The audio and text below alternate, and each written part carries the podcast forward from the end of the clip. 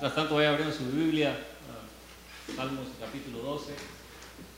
Espero que lo haya leído en la mañana, pero así cuando usted lo lee, ya, viene en mente qué es lo que dice el Salmo, qué Dios nos trae para nosotros. Siempre andamos a, a las carreras.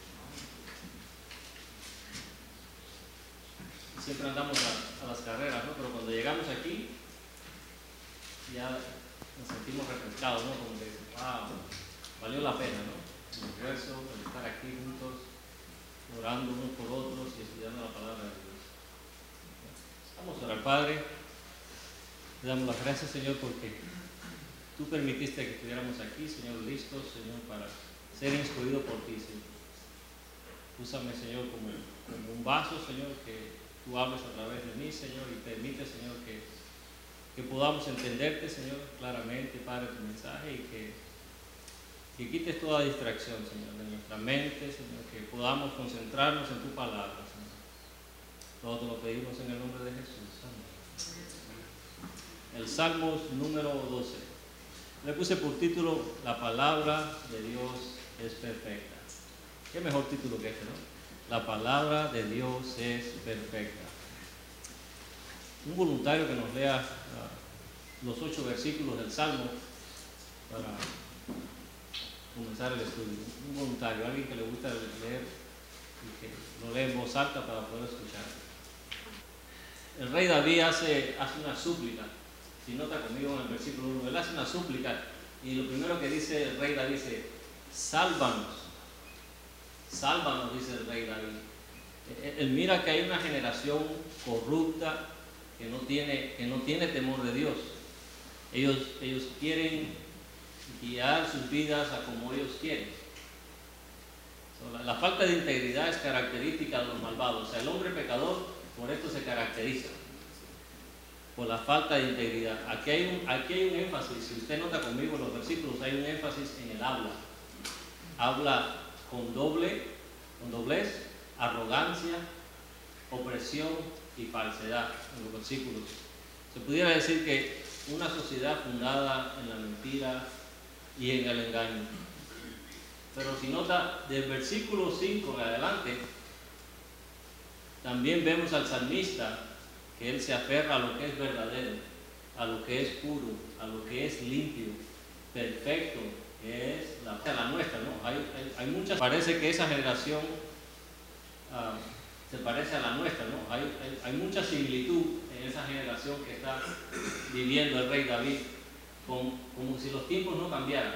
Pudiéramos leer ese relato, si nota conmigo en el versículo 1, en el versículo 1 la frase que dice, ya no hay gente fiel ni personas sinceras. Parece como si el salmista fuera una expresión como si él fuera el único que quedara. ¿No, no nota eso conmigo? Como si fuera el único fiel que, que, que, quedara en la tierra. Pero sabemos que, que Dios siempre tiene un remanente. ¿Se acuerdan? Dios siempre tiene un remanente. Recordamos el relato de Elías. Elías un profeta, un profeta de Dios. Elías dice, no, yo, yo soy el único profeta que queda, ya no, ya no hay más nadie. ¿Y, qué, le, qué, le, contesta a Dios? En Primera de Reyes 19, 18, lo tenemos aquí en la pantalla.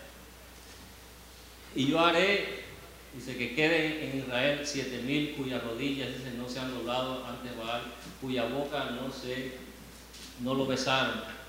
Entonces vemos que hubieron estas siete mil hombres, ellos se mantuvieron obedientes a la palabra de Dios. Eh, quizás tú y yo a veces nos sentamos quizás solo cristiano o la única persona, quizás podemos estar en el trabajo y que puede ser que nosotros seamos el único cristiano o la única persona y pensamos que estamos solos, pero realmente no estamos solos, porque Dios está con nosotros y cuando nos juntamos aquí los miércoles y los domingos, nos damos cuenta de que Dios tiene un remanente, que no estamos solos. Y también cuando quizás vamos a las fiestas, ¿cuántos de ustedes no nos invitan a fiestas? Familiares que no conocen a Dios, no conocen a Cristo, y nos invitan a la fiesta, y nosotros vamos allí, ¿no? Y pareciera como que no cabemos en la fiesta, ¿no? Hasta nos queremos sentar por allá en un lugar aislado ¿Por qué? Porque nos, sentimos como que estamos solos. Pero realmente no estamos solos, porque Dios está con nosotros en todo lugar. Y Jesús dijo, ustedes tienen que ser ¿qué? La luz en las tinieblas. O la luz tiene que alumbrar. Usted tiene la posibilidad quizás de compartir el, el Evangelio con alguien que se sienta con usted a la mesa. No estamos solos. Por eso el apóstol Pablo hace mucha énfasis. Dice, no abandonen a qué? El reunirnos como algunos tienen por costumbre. Que nosotros vengamos los miércoles, los domingos. Pablo le hacía esa énfasis a la iglesia de Corinto. Ustedes no, no abandonen a reunirse, sino al contrario. Siéntese al amor, a las obras excelentes. Vengan, cada siempre. Dice aquí. Eso es importante. So, todo el mundo, dice aquí, dice Samita, todo el mundo dice mentiras unos a otros, se engañan. Ahora, dice una, dice, dice una cosa y luego dicen otra. En el versículo 4 dice, con esa gente que dice, lo que nos sobra es lengua, sabemos hablar muy bien, dice, nadie podrá dominarnos. Si nota conmigo ese versículo 4, dice, nadie podrá dominarnos. Esa generación en los tiempos de David estaba en rebelión en contra de Dios. Es lo que está pasando aquí. Al igual que en otros tiempos, vemos una generación que vemos personas en rebelión en contra de Dios. Me gusta el versículo 4, cómo lo pone la Reina Valera. La Reina Valera dice, nuestros labios son nuestros. ¿Quién es Señor de nosotros? Hace la pregunta, ¿quién es Señor de nosotros? Yo he compartido el Evangelio con personas que, que ellos no están dispuestos a, a, entregarle su vida al Señor. Ellos, ellos dicen, no, yo quiero seguir siendo el Señor de mi vida. Yo no quiero que Dios controle mi vida. Yo no sé si usted ha tenido esa experiencia, como usted ha compartido el Evangelio. Personas que ellos no están dispuestos a que están viviendo. En pocas palabras, ellos prefieren seguir viviendo de la manera que están viviendo. En pocas palabras, ellos dicen, yo soy el Señor de mi vida. Yo sigo teniendo el control de todo lo que hago, todo lo que digo y todo lo que quiero hacer. Isaías 57, 4. Eh, las características a los pecadores como niños rebeldes. Nos lo pone aquí Isaías 57, 4. Dice en la pantalla, de quien quieren burlarse, a quien le hacen muecas despectivas y le sacan la lengua, ¿acaso no son ustedes una camada de rebeldes? Dice Isaías y una descendencia mentirosa. El pecado lo que anhela es ¿qué? derrocar a Dios, quitarlo de su trono, usurpar su autoridad, autoridad y colocarse en el lugar de Dios. Eso es lo que es. Todo el pecado, por lo tanto, se encuentra en un núcleo. Todo en un núcleo es un acto de orgullo. El orgullo dice, muévete Dios, muévete, porque yo, yo estoy a cargo de mi vida. Yo, yo, quiero hacer lo que yo, lo que yo quiero. Por lo tanto, el pecado en su médula es una blasfemia. Todo pecado es un núcleo, es una blasfemia porque ataca a Dios. Eso es. Es triste, pero en algunos casos esta es la realidad. Dios, el hombre que está del hombre natural, el hombre que está separado de Dios, el hombre que está en rebelión en contra de Dios. La naturaleza humana es amar al pecado y odiar a Dios. La mente, la mente carnal. Romanos 7 nos dice, lea conmigo Romanos 7, está en la pantalla, dice, por cuanto los designios de la carne son enemistad contra Dios, porque no se sujetan a la ley de Dios ni tampoco pueden. Y los que viven según la carne no pueden ¿qué? agradar a Dios. Entonces, el hombre natural nace ¿qué? amando al pecado, amándonos a nosotros mismos, odiando la justicia ¿y qué? Y odiando a Dios.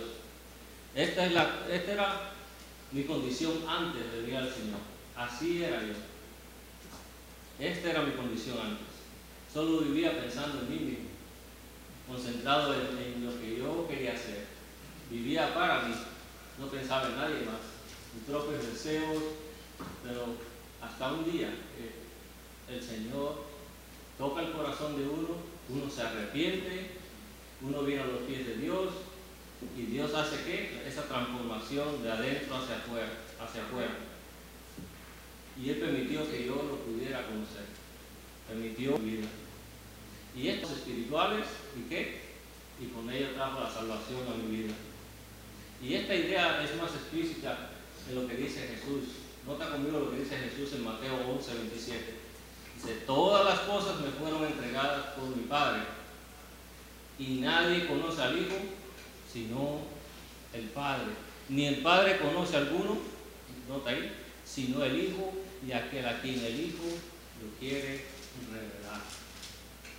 Esta clase de conocimiento de Dios no se halla mediante los esfuerzos humanos, no se, no se puede obtener con sabiduría humana.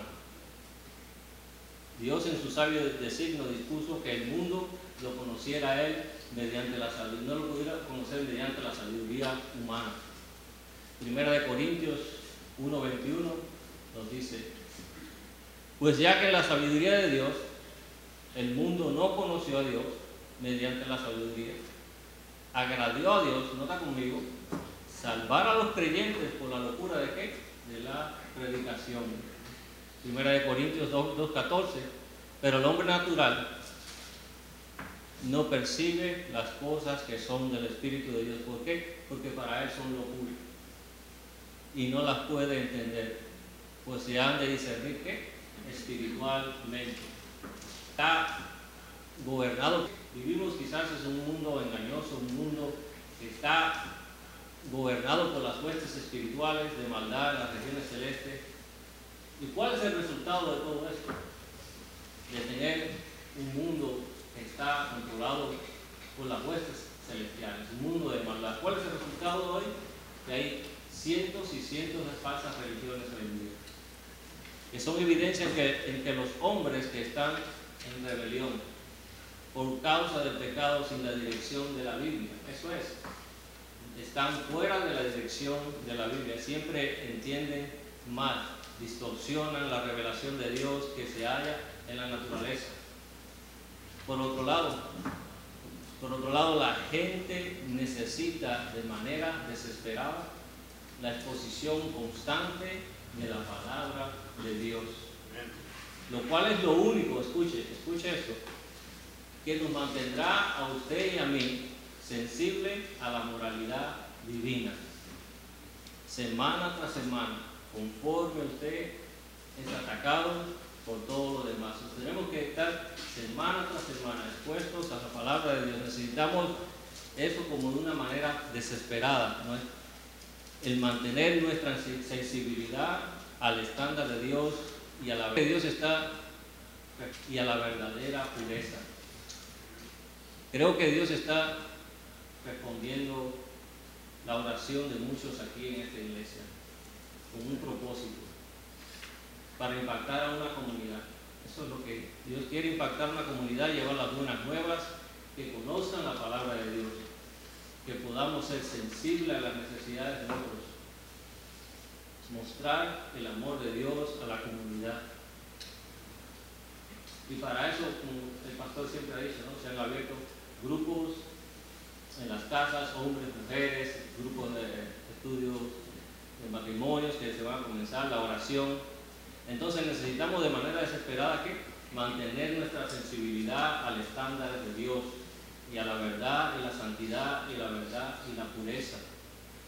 Mantener una vida pura es muy desafiante en esta época, muy desafiante y necesitamos que estar escuchando la palabra de Dios, alimentarnos de qué? De la palabra de Dios que constantemente, constantemente. Nota conmigo lo que, lea conmigo lo que dice Salmos en su Biblia. Salmos 12, versículo 5 y versículo 6. Nota conmigo lo que dice el Señor. Dice el Señor, voy ahora a levantar y al necesitado se queja, a los oprimidos. Pues al pobre se le oprime y al necesitado se queja. Nota conmigo el versículo 6. La palabra del Señor son puras, dice el salmista, son como la plata refinada, siete veces purificada en el crisol.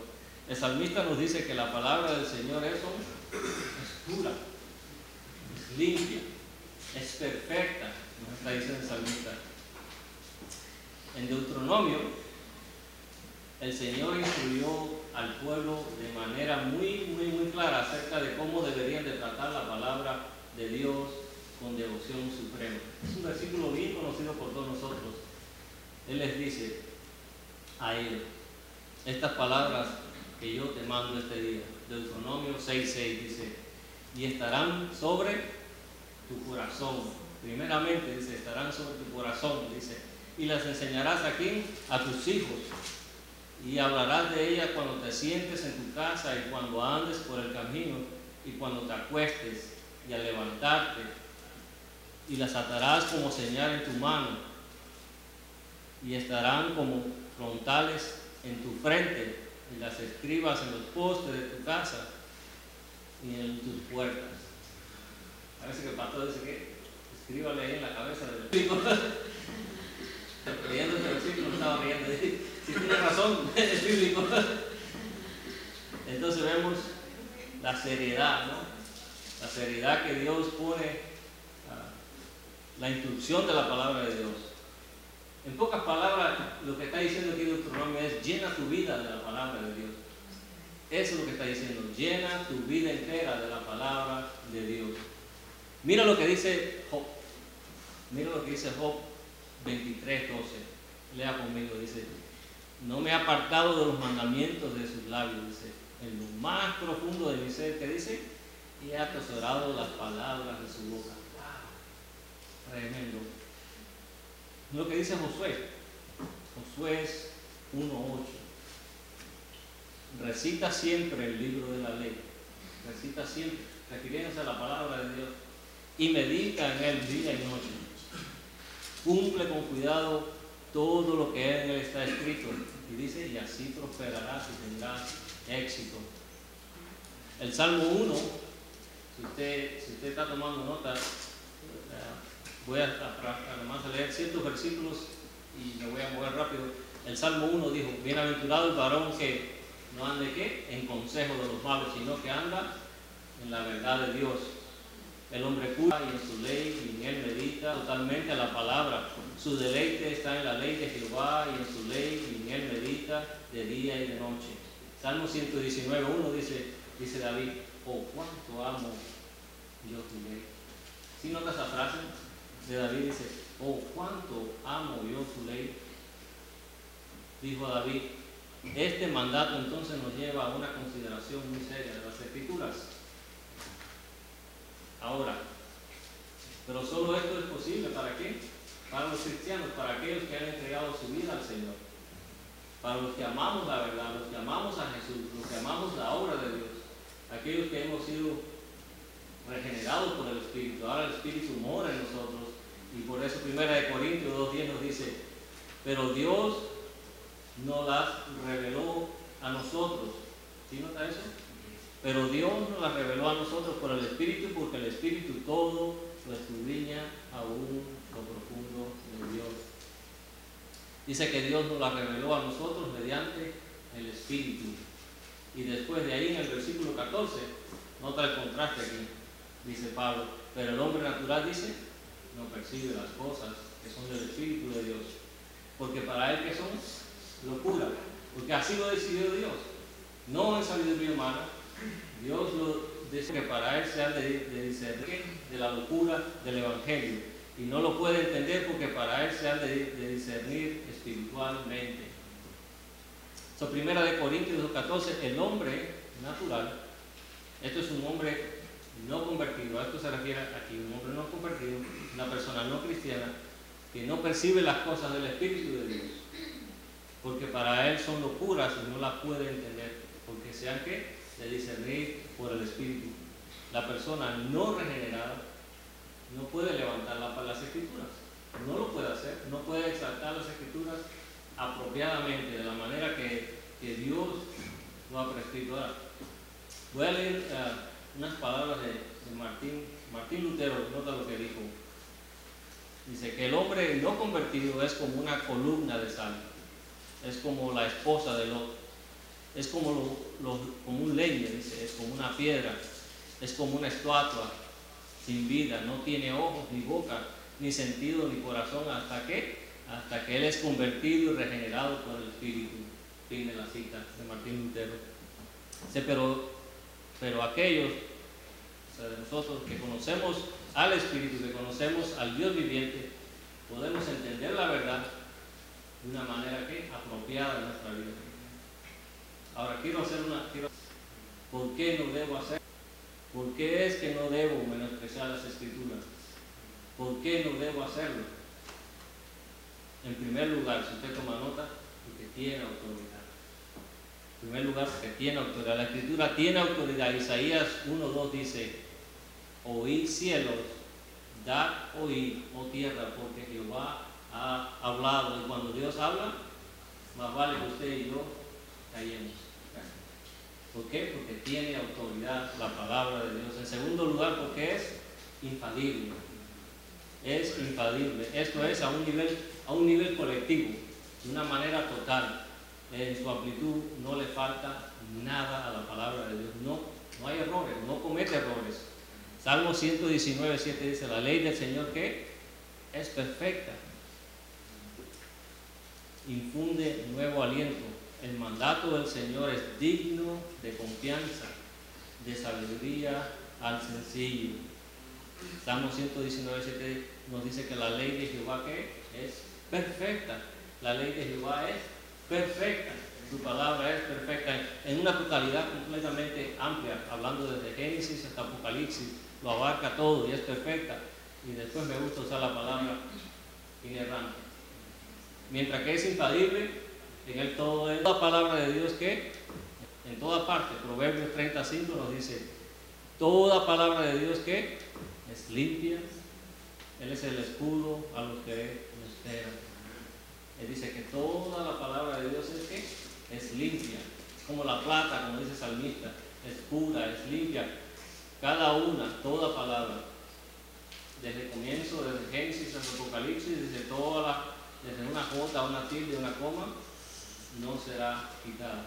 Dice Jesús, la palabra de Dios tiene autoridad cuando Dios habla, más vale que nosotros escuchemos. La palabra de Dios es infalible, esto es en las escrituras en su totalidad. Es inerrante, no tiene ningún error. En sus autógrafos originales, toda palabra de Dios es pura. En cuarto lugar, es suficiente. Es suficiente, tiene la capacidad de transformar qué? El alma, el corazón. No necesitamos nada más fuera de las escrituras. No ocupamos ningún otro libro, ni nada. Solamente estamos completos con la palabra de Dios. No necesitamos nada más. Ningún otro libro, ningún otro profeta, solamente la palabra de Dios. Es suficiente para nosotros. Salmo 19 dice, hacer del simple sabio, traer gozo al corazón, alumbra los ojos enteramente preparado. Puede hacer que el hombre de Dios sea perfecto, enteramente preparado para qué? Para toda buena obra. Puede hacerlo, puede hacerlo sabio usted para la salvación. Segunda de Timoteo 3, 15, 17.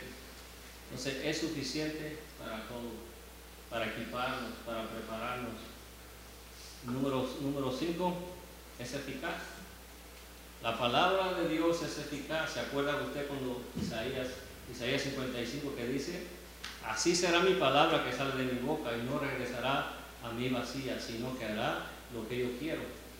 Entonces es eficaz cuando Dios habla, suceden las cosas, las cosas se cumplen, porque es la palabra de Dios. Es una fuente de victoria. La palabra de Dios es la fuente de victoria dice el salmista, en mi corazón he guardado tus dichos para no pecar, dijo el salmista. Efesios 6, 17 dice, tomad, tomad espada del Espíritu que es la palabra de Dios. Tomad la palabra de Dios. Que cuando Jesús fue tentado, ¿se acuerdan en el libro eh, de Mateo 4, 4, 1 dice 4, 1 al 11? Cada vez que fue tentado, ¿cómo fue que respondió? Tres veces, escrito está. Las escrituras, el libro. Escrito está. Él dijo tres veces, escrito está. Escrito está. Escrito está. Sí. La palabra de Dios es la fuente de nuestra victoria sobre la tentación. Eso es. La palabra de Dios es la fuente de nuestra victoria sobre la tentación. Es la fuente de qué? De nuestra felicidad. Es la fuente de la verdad. O sea, la palabra de Dios es la fuente de qué? De nuestro crecimiento también. Me gusta lo que dijo Spurgeon. Dijo, él tuvo una, tuvo una gran palabra, él dijo, y cito, es la palabra la que poda al cristiano, dice, es la verdad la que limpia, las escrituras cobrando vida y poder por el Espíritu Santo. Y eso es verdad, dijo él. Entonces es la fuente también de qué? De la felicidad. La palabra de Dios es también la fuente de qué? De la felicidad. Proverbios 8:34 dice, bienaventurado, feliz es del hombre que me oye. Juan dijo, Juan en, en 1.14 dijo, estas cosas escritas para que vuestro gozo sea cumplido. Lucas dice, bienaventurado, feliz el hombre que, Lucas 11, 27 y 28, Lucas 7, 47, 48, Lucas 11, 27 y 28, y eso está por todas las escrituras. Por todas las escrituras, Apocalipsis 1.3 dice, bienaventurado, feliz de la persona que lee este libro. ¿Se acuerdan? Al principio del libro, al principio del libro dice, bienaventurado y feliz de la persona que lee este libro. Él es la fuente de gozo y de felicidad y bienaventuranza. La palabra de Dios nos limpia y nos purifica y esa es la clave para crecer. Nos limpia y nos purifica.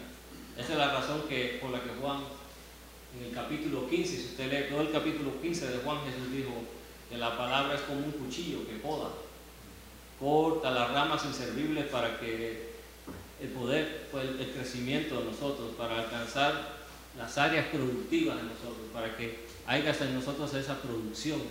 Es como el cuchillo que está limpiando. O sea, la palabra es la única fuente de verdad. Es la única fuente de verdad. La única fuente de felicidad. La única fuente de victoria. Y la única fuente de crecimiento para el cristiano. Es la única fuente también de esperanza es la única fuente de esperanza. Lea conmigo Biblia, acompaño a finales del Salmo 12, ahí en su Biblia, acompaño. Versículo 7, el salmista dice, tú Jehová nos guardarás. ¿Sí Tú, oh Jehová, nos guardarás de qué? De esta generación, los preservarás para siempre. Esperanza. Eso es lo que está haciendo el salmista el, 8 dice, aun cuando los malvados sigan merodeando y la maldad sea exaltada en este mundo, tú Jehová los guardarás, los guardarás. Y entonces la palabra de Dios es qué? Es la fuente de qué? De verdad. Es la fuente de qué? De felicidad, victoria, crecimiento, nos guía, nos da esperanza. Y probablemente podríamos añadir una lista de aquí al cielo tantas cosas que podemos ver que la palabra de Dios hace en nosotros eh, semana tras semana, día tras día. Y puede usted, esto simplemente es para tener una idea de, la palabra de Dios. No es sorprendente que deba ser más deseable que la miel, ¿no es cierto? Cuando leemos esos, esos versículos que dice es más deseable que la miel, entonces ahora podemos entender por qué es más deseable que la miel y también dice que es más valiosa que más valiosa que el oro Si nota conmigo. Incluso más valiosa que el oro refinado. Pablo dice a Timoteo, estudia la palabra para presentarte aprobado Dios como obrero de qué, de que no tiene de qué avergonzarse, que usa la palabra de verdad. Un joven en medio de una congregación enfrentaba situaciones y Pablo le dice, predica la palabra, enseña la palabra, preséntate preparado la palabra. So, seamos como los, los bereanos, ¿se acuerdan en el libro de los Hechos? Creo que está. Los de Berea. Ellos, ¿qué? ¿Qué hacían? Escudriñaban a diario, ¿qué? Las escrituras, para ver si era así. A ver, Si tú lo que estás diciendo de aquí del púlpito, a ver si es cierto. Es lo que estaban haciendo ellos ahora. Que seamos como ellos, que escudriñemos la palabra de Dios. ¿Para qué? Para experimentar todas las bendiciones que Dios tiene a través de ella para nosotros. También seamos como Apolo. ¿Se acuerdan de Apolo? Que dice las escrituras, la- las escrituras que era poderoso en las escrituras. Que la palabra de Dios mora en abundancia, o sea, Colosenses 3:16. Que seamos como Él. Y finalmente, proclamemos, proclamemos la palabra de Dios. Si usted honra la palabra, proclamemos. Prediquemos el Evangelio. Honra la palabra, ama la palabra, pero también obedece a la palabra. Pelea por la palabra. Estudia la palabra. Proclámala. Usted no la va a menospreciar. No la va a menospreciar. Y va a ser una parte demasiado grande en su vida. Así como lo ha sido quizás para muchos, quizás va a ser para usted también. Si usted no, ha experimentado el estudiar la palabra, el, el- escudriñar las escrituras, quizás hoy es un- una buena noche, ¿no? Para comenzar. Comenzar a escudriñar la palabra de Dios. ¿Por qué? Porque es la fuente de toda verdad. Ahí está todo. Juan 17, 17 Jesús dijo. Nota conmigo lo que dice Juan 17, 17. Santifícalos en tu verdad. Dice que tu palabra es verdad. Eso es una, eso es una gran realidad. Dice, tu palabra es verdad, sino que es la misma verdad. Entonces, confiar en ella, obedecerla de todo corazón.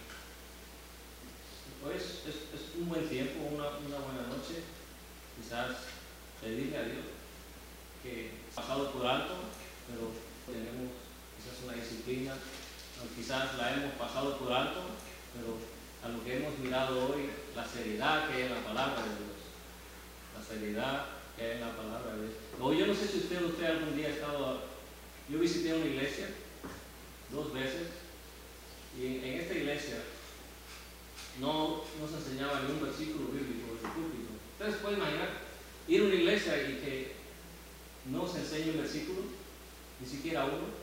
Entonces dejaban una historia pendiente para el siguiente domingo. Eran parábolas humanas que hacían ahí.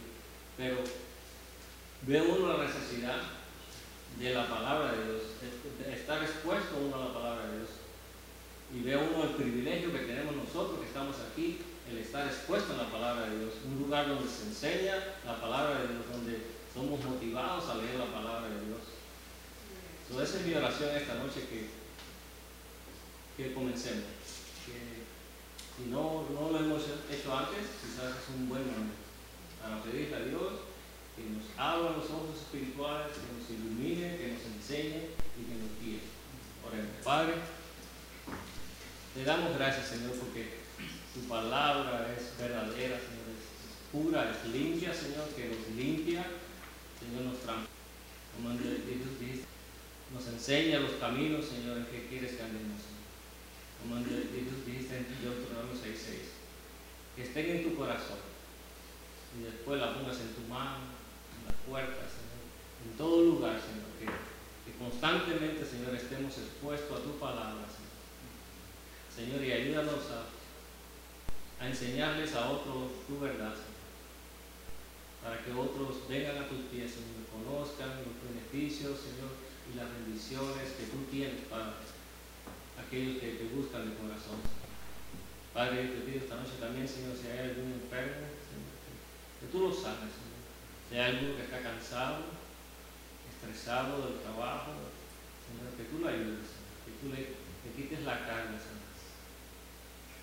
Padre, que nos lleves con bien a casa, Padre. Que todo lo que hagamos sea para tu gloria y tu honra. Todo te lo pido en el nombre de Jesús. Amén.